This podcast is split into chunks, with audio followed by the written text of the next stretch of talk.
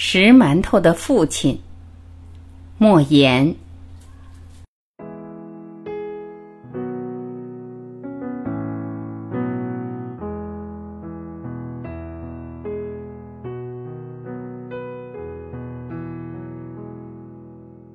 十六岁那年，我考上了全县最好的高中。听人说，考上这所学校就等于一只脚迈进了大学。父亲欣喜不已，千叮咛万嘱咐，希望我将来能考上好大学。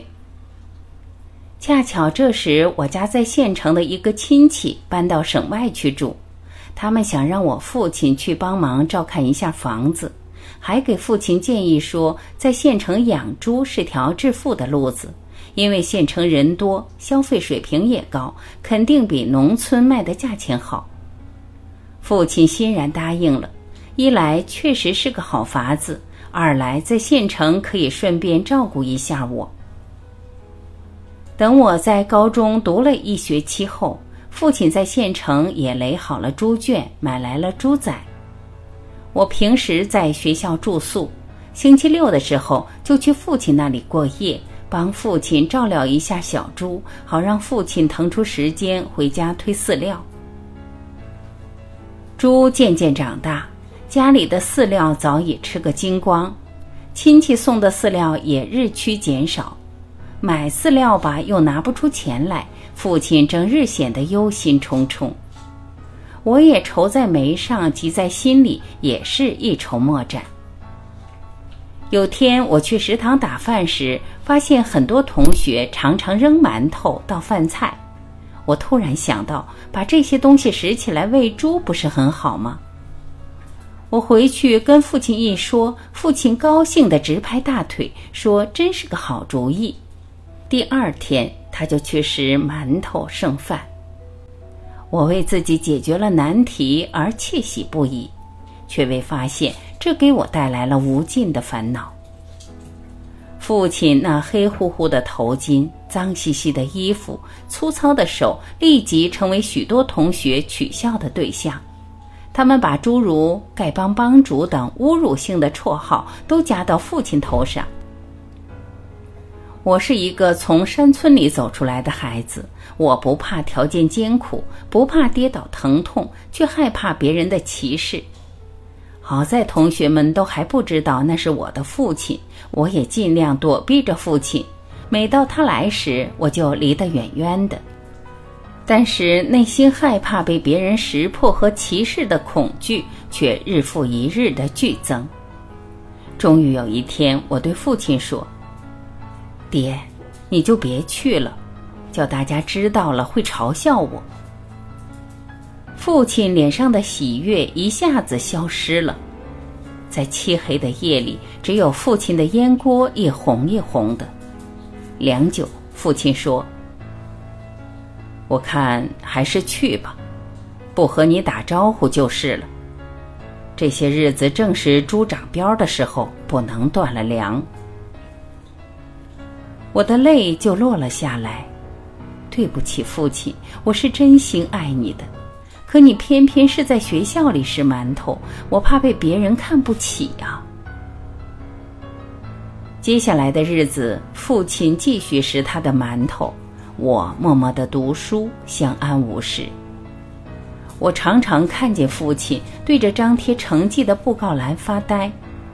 好在我的成绩名列前茅，可以宽慰父亲的，我想。一九九六年的冬天。我期末考试成绩排在年级前三名，而且还发表了很多文章，一下子声名鹊起。班里要开家长会，老师说让你父亲来一趟。我的心一下子就凉了。我不知别人知道拾馒头的人就是我父亲时会怎样嘲笑我。伴着满天风雪回到家，我对父亲说：“爹。”你就别去了，我对老师说你病了。父亲的脸色很难看，但究竟没说什么。第二天，我冒着风雪冲到了学校，坐进了教室。家长会开始了，鼓掌声和欢笑声不断，我却一直蔫蔫呆呆，心里冰冷的厉害。父亲啊，你为何偏偏是一个农民，偏偏在我们学校拾馒头呢？我无心听老师和家长的谈话，随意将目光投向窗户。天哪，父亲！我拾馒头的父亲正站在窗外，一丝不苟地聆听着老师和家长们的谈话。他的黑棉袄上已经落满了厚厚的积雪。我的眼泪就哗哗地落了下来。我冲出教室，将父亲拉进来，对老师说：“这是我的父亲。”一下子，掌声雷动。回去的路上。父亲仍挑着他捡来的馒头和饭菜。父亲说：“你其实没必要自卑，别人的歧视都是暂时的。男子汉只要努力，别人有的，咱们自己也会有。”